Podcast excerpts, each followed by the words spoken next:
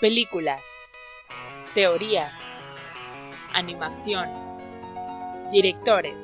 Con las opiniones de Gabriel García Paredes, cine que la verdad tiene bastante difusión en la sociedad. Cecilia Guadalupe Asensio de la Cruz, la animación solo es para niños, es obviamente mentira. Aida Jailí Cantón Hernández, de los mensajes, ¿no? Los mensajes que quieren transmitir esas películas. Todo esto y mucho más, aquí, en la radio de los dibujos.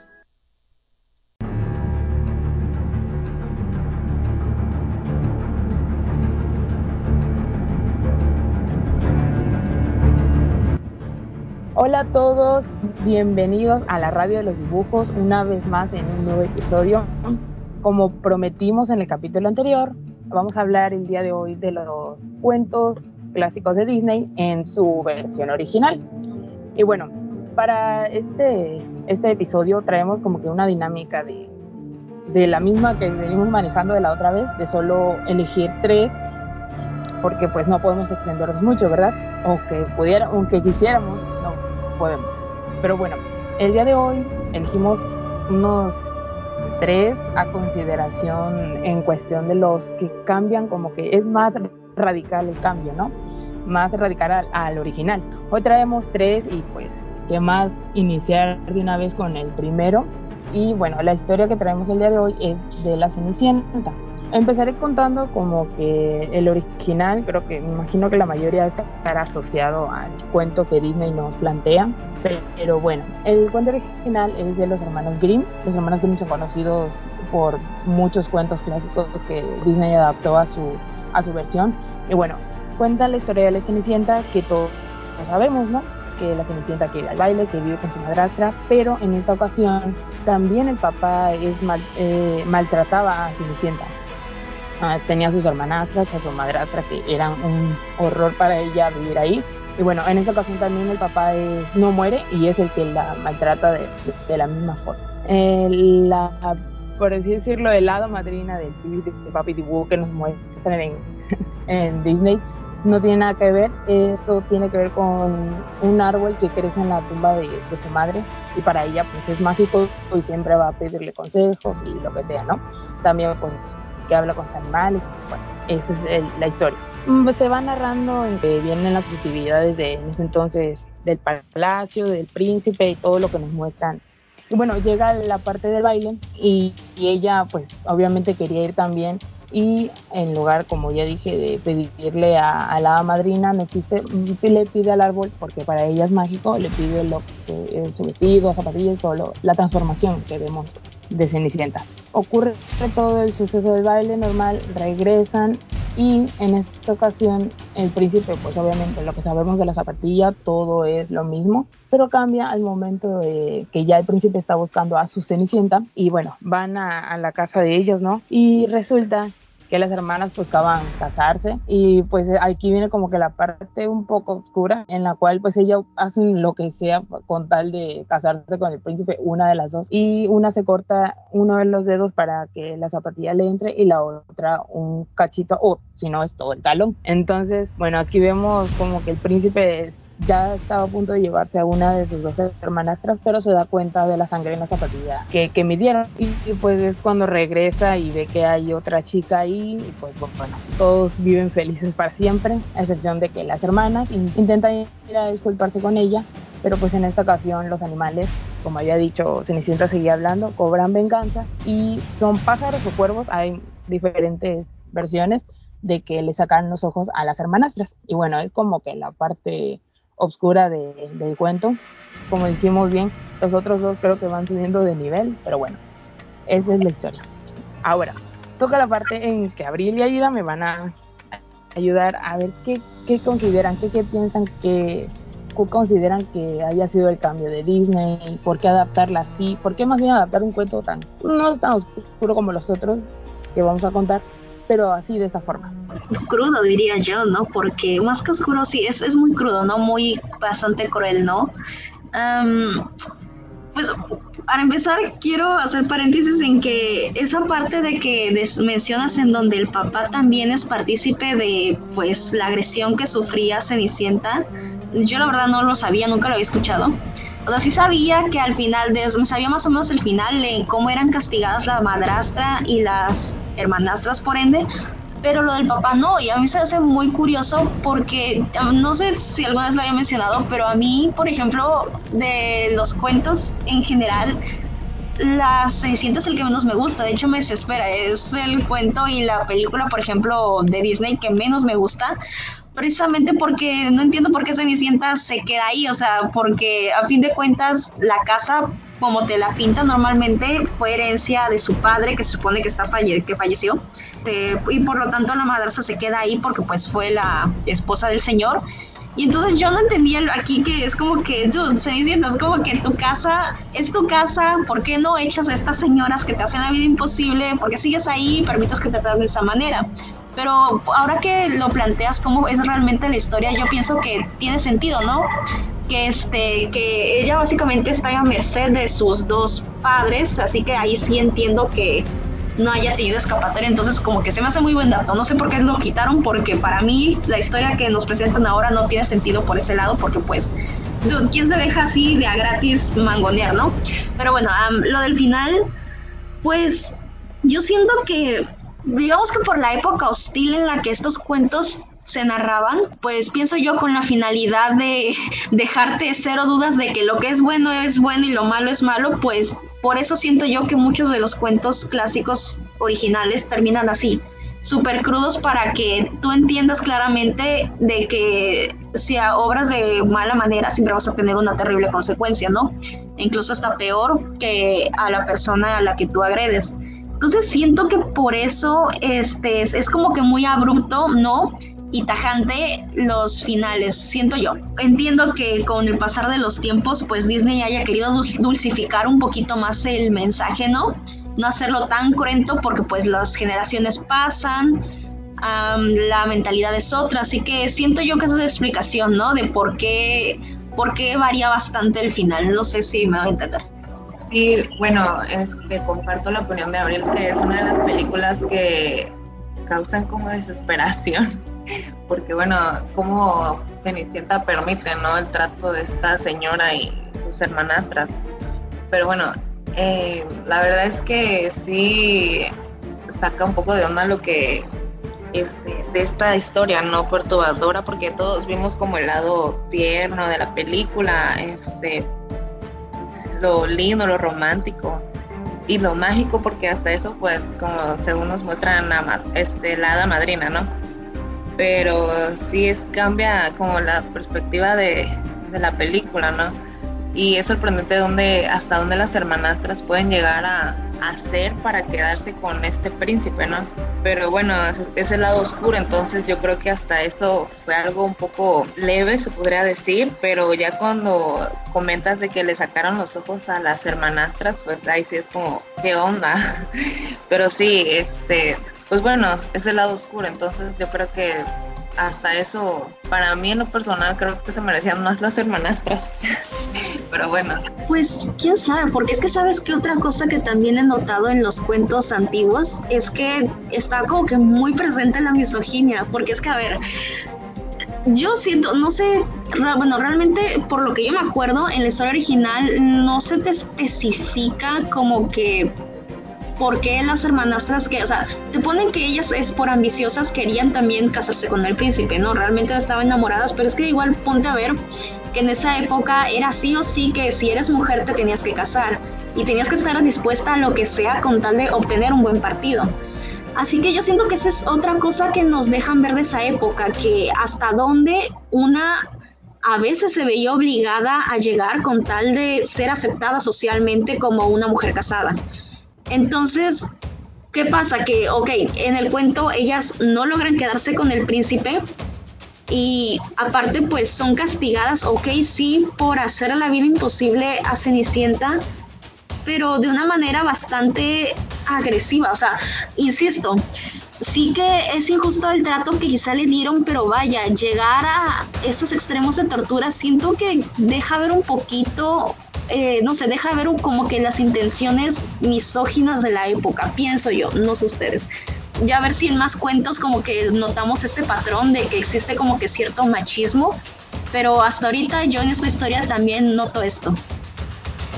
Bueno, es que igual se supone que las hermanastras eran de, de clase alta, ¿no? Entonces también siento que eh, ese aspecto, como dices, en esa época influye muchísimo, porque si se supone que ellas tenían dinero y que eran gente, ahora sí que clase alta y Cenicienta era clase baja, y yo siento que igual como que la trataban de esa manera, o sea, como una, una ahora sí que una sirvienta. Entonces, este, igual yo siento que es algo que nos se deja ver en la película, ¿no? Sí, claro. Bueno, muchas gracias por sus aportaciones y bueno, vamos en el al siguiente cuento que creo que es uno de los clásicos también de Disney y que hemos visto alguna vez y si no, vayan a verlo porque es muy bueno. Pero bueno, Hoy queremos contarle pues la historia original de La Sirenita. La Sirenita pues narra un final diferente y diferente desarrollo. Bueno, iniciamos. La Sirenita es original de Hans Christian Andersen, es el autor.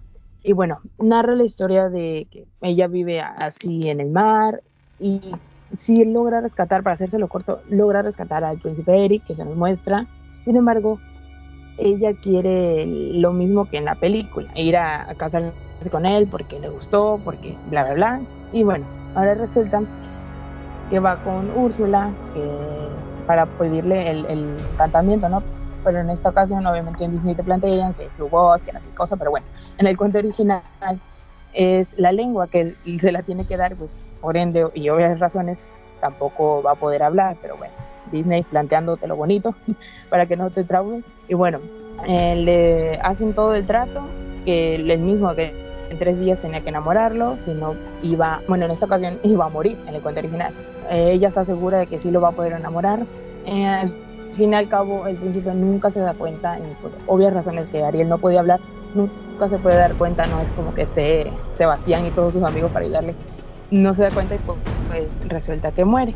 Sin embargo, antes de morir, eh, Ariel se quiere tirar al mar y Úrsula le da por un ultimátum de un nuevo trato, que tiene que matar al príncipe y de esta forma ella podría volver a ser sirena, que al momento de matarlo, perdón, le sacara una gotita de sangre, se la ponga en las piernas y ella volvería a ser pues, sirena otra vez y todo lo que ya sabemos, ¿no?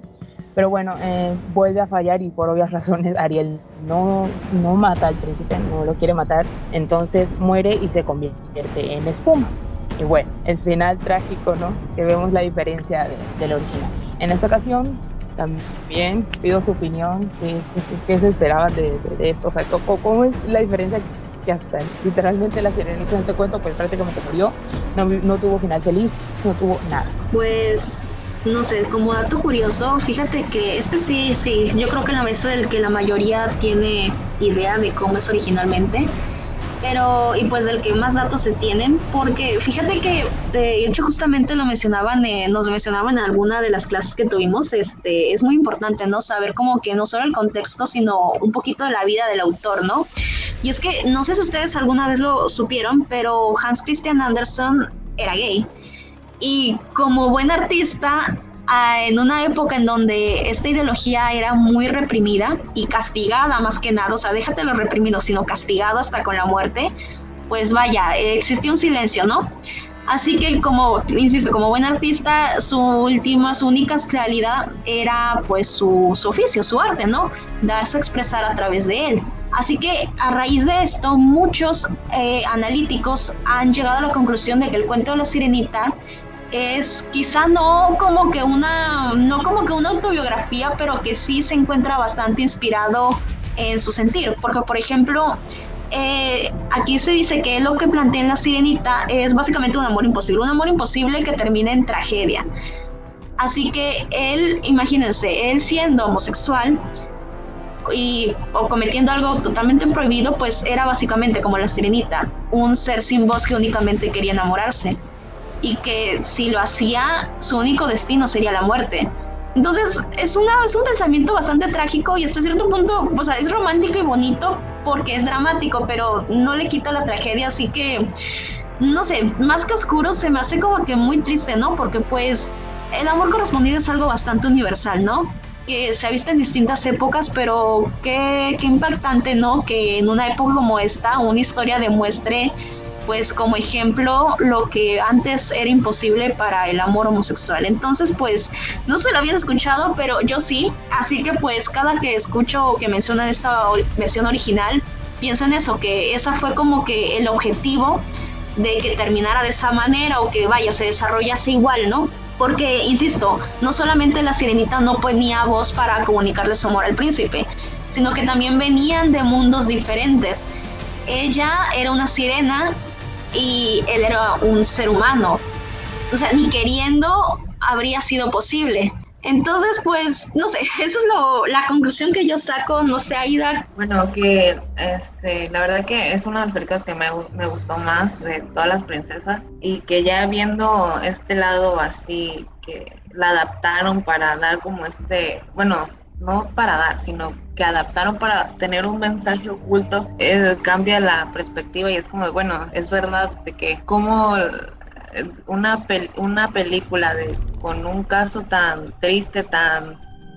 Pues sí, triste, porque no fue un amor que sí se llevó a cabo, que, que, que Sirenita quería estar con este príncipe y cómo la adaptan a algo tan bonito y en vida real pues no, o sea, es como y como triste, como dices tú, porque una ve la película y dice, no, se emociona, ¿no? De que, ay, sí se quedó así, pero ya viendo esta eh, de esta manera pues sí es triste porque además lo intentó dos veces.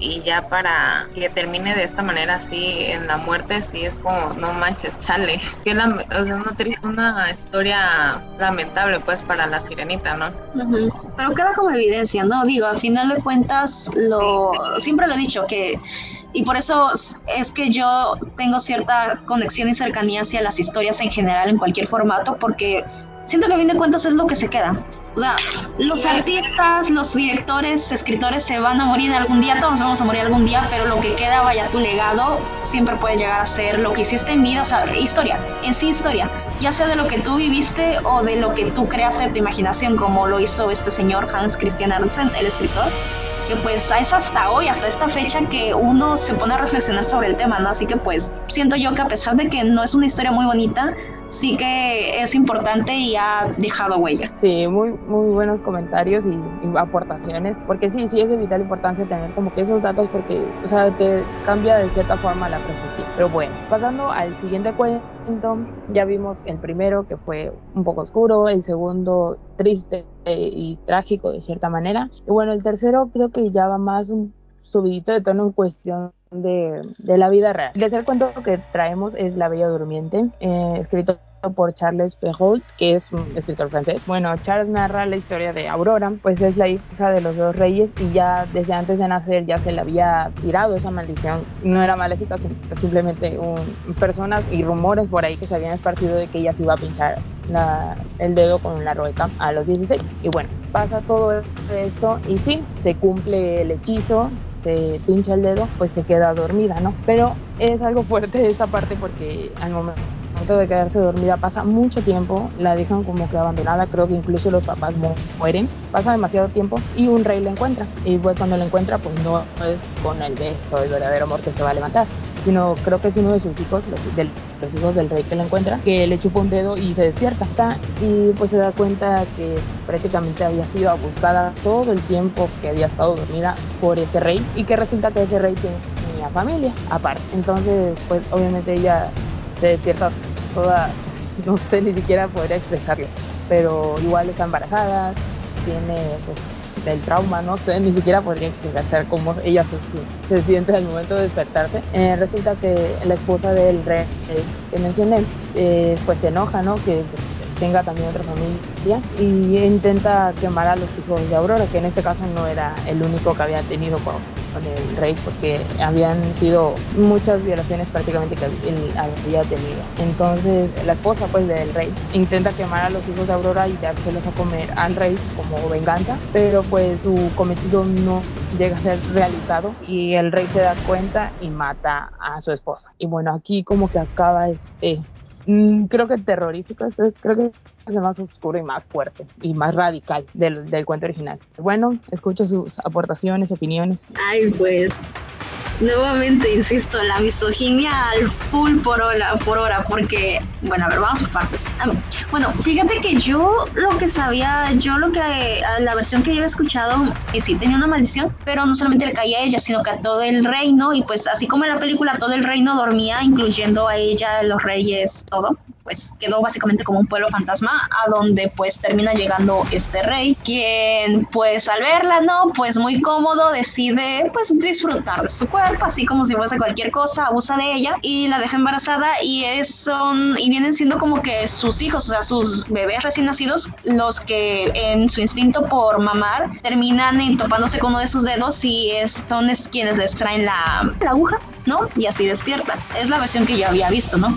Em, y pues sí, de ahí en fuera tal cual como tú habías contado, pues sí, básicamente eso, o sea, siento que es uno de los cuentos que retrata más el machismo de la época, porque aparte de que, de que tenemos como protagonismo una violación, también este, nos, se nos muestra eso de, de quién fue la culpa de, de, la víctima, o sea, de, y quién es la víctima de, de la Aurora. Ella, ella no tenía ni idea de lo que pasaba a su alrededor, solamente se durmió y despertó y, ah, mira, ya tengo hijos, ¿no? Y aparte hay una reina que me quiere matar porque pues aquí te ponen de que pues la reina enojada porque su esposo le fue infiel decide tomar venganza no con su esposo sino con Aurora.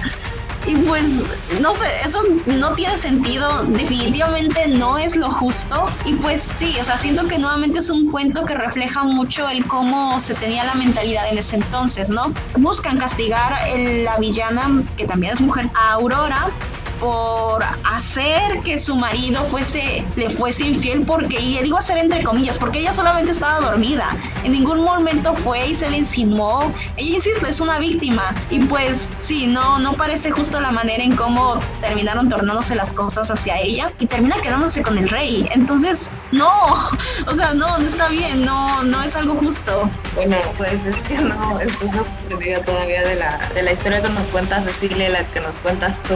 Entonces, sí es como, no, o sea, no, ¿qué onda? Pues yo, o sea, de por sí yo vi esa película un poco, un poquito buena porque, bueno, sale la bruja, ¿no? Y que se convierte en dragón, entonces, este, ya viéndola de este punto, de que es violada mientras está dormida y, todo eso es como, ¿qué onda? pues sí sorprende, ¿no? Saca de onda lo, y cómo las adaptan de una manera linda y armoniosa, eh, teniendo una historia oscura muy fea, y tétrica y triste para las princesas. Entonces, las adaptaciones sí que son sorprendentes, ya que todas terminan en finales felices, ¿no? Pero bueno, esa es mi opinión. Claro, además en general hay que tener en cuenta que pues los cuentos son como, son temas que pues de una otra forma te los disfrazan, pero sí, sí existen, o sea, y te lo crees pues más. Entonces, bueno. Bueno, esperemos que les haya gustado este episodio. Para el siguiente tendremos el tema de la animación para adultos. Espero y nos acompañen. Esto ha sido todo por hoy. Soy Aida Jailí Cantón Hernández. Abril Paredes. Cecilia Guadalupe Asensio de la Cruz. Y nos vemos en el próximo episodio.